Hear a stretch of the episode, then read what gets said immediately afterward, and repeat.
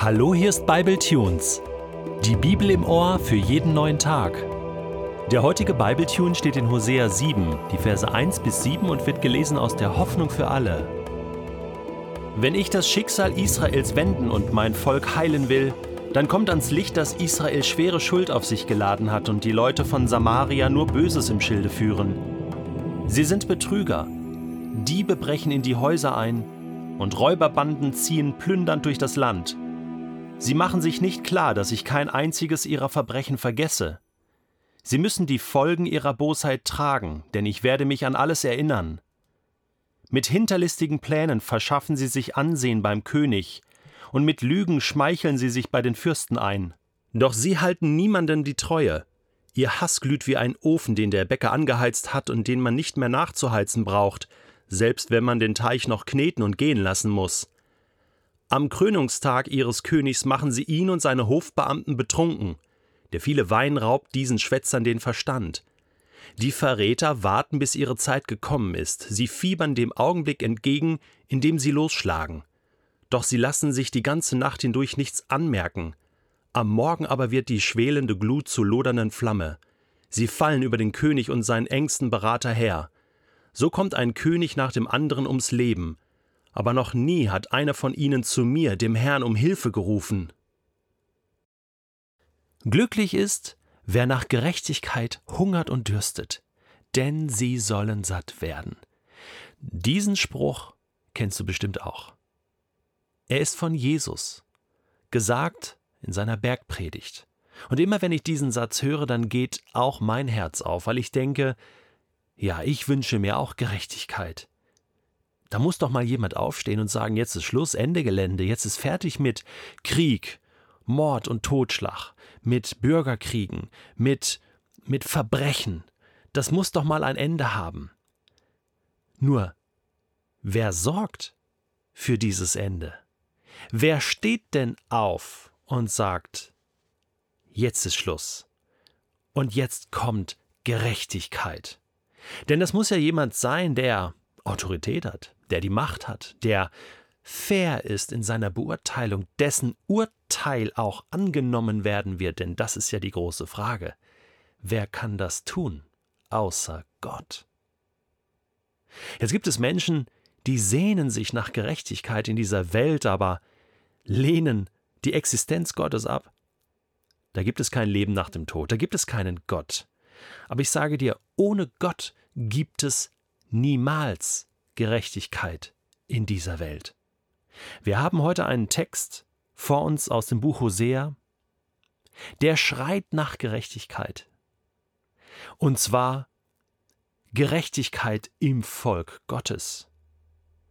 Da ist das Volk Gottes, was ungerecht mit anderen Menschen umgeht. Eine ganze Liste ist wieder aufgeführt.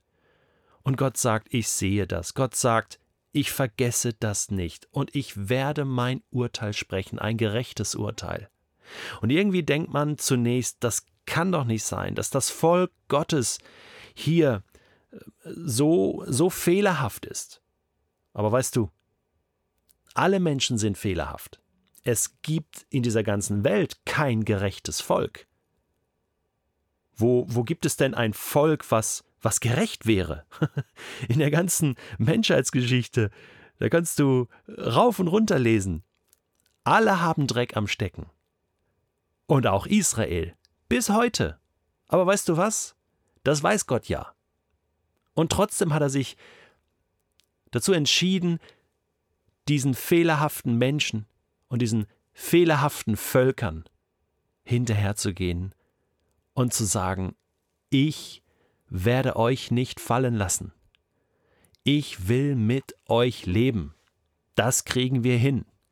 Und Israel war nun mal das erste Volk, mit dem es Gott probiert hat. Und dieses Volk lässt er nicht fallen, so ungerecht sie auch manchmal drauf sind. Aber jetzt kommt der entscheidende Punkt.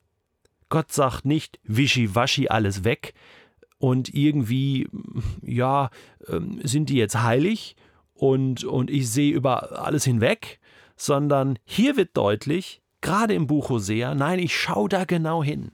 So genau, dass es mir wirklich wehtut. Gerechtigkeit bedeutet, Die Schuld wird beim Namen genannt und sie wird zu einer Gerechtigkeit geführt. Sie wird fair behandelt, sie wird ans Licht gebracht, damit sie vergeben werden kann. Wir hatten dieses Thema immer wieder einmal. Und dieser Gerechtigkeitstag wird kommen. Es gibt schon einen Tag der Gerechtigkeit, habe ich jetzt gesehen, äh, internationaler Tag für Gerechtigkeit, äh, wo weltweit am 17. Juli sozusagen, ja, der Gerechtigkeit gedacht wird und gehofft wird, dass die internationalen Gerichte, der Bundesgerichtshof und der Europäische Gerichtshof und keine Ahnung, ähm, dass sie irgendwie für Gerechtigkeit sorgen in dieser Welt. Aber wir wissen alle, dass das so nicht funktionieren kann. Der Gerechtigkeitstag überhaupt ist der Tag, an dem Gott für Gerechtigkeit sorgen wird. Und das ist am Tag des Herrn.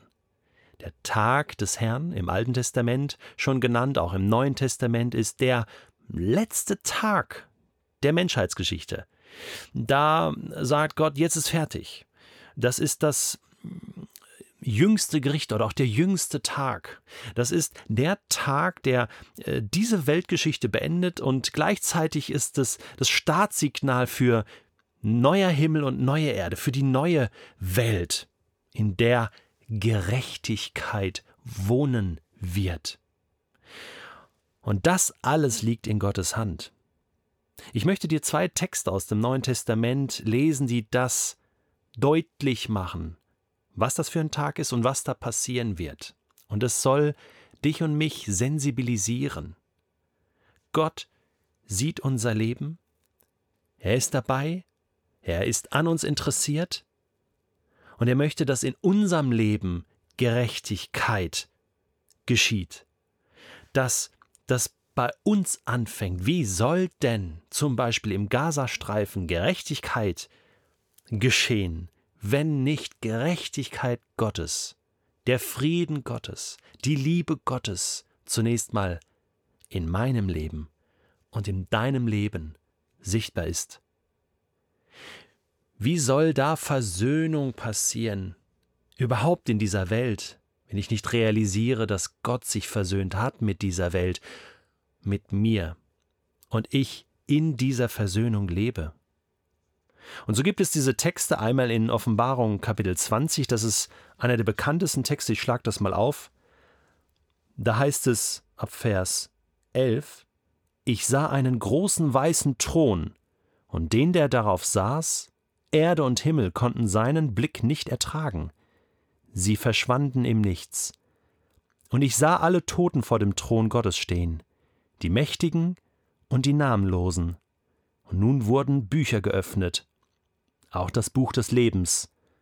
Über alle Menschen wurde das Urteil gesprochen, und zwar nach ihren Taten, wie sie in den Büchern beschrieben waren. Eine andere Textstelle aus dem ersten Korintherbrief beschreibt noch etwas detaillierter, wie Gott auch dein und mein Leben beurteilen wird. 1. Korinther Kapitel 3 ab Vers 9. Wir sind Gottes Mitarbeiter, ihr aber seid Gottes Ackerland und sein Bauwerk. Gott hat mir, also Paulus, in seiner Gnade den Auftrag und die Fähigkeit gegeben, wie ein guter Bauleiter das Fundament zu legen. Doch andere bauen nun darauf weiter. Und jeder muss darauf achten, dass er wirklich sorgfältig arbeitet. Das Fundament, das bei euch gelegt wurde, ist Jesus Christus.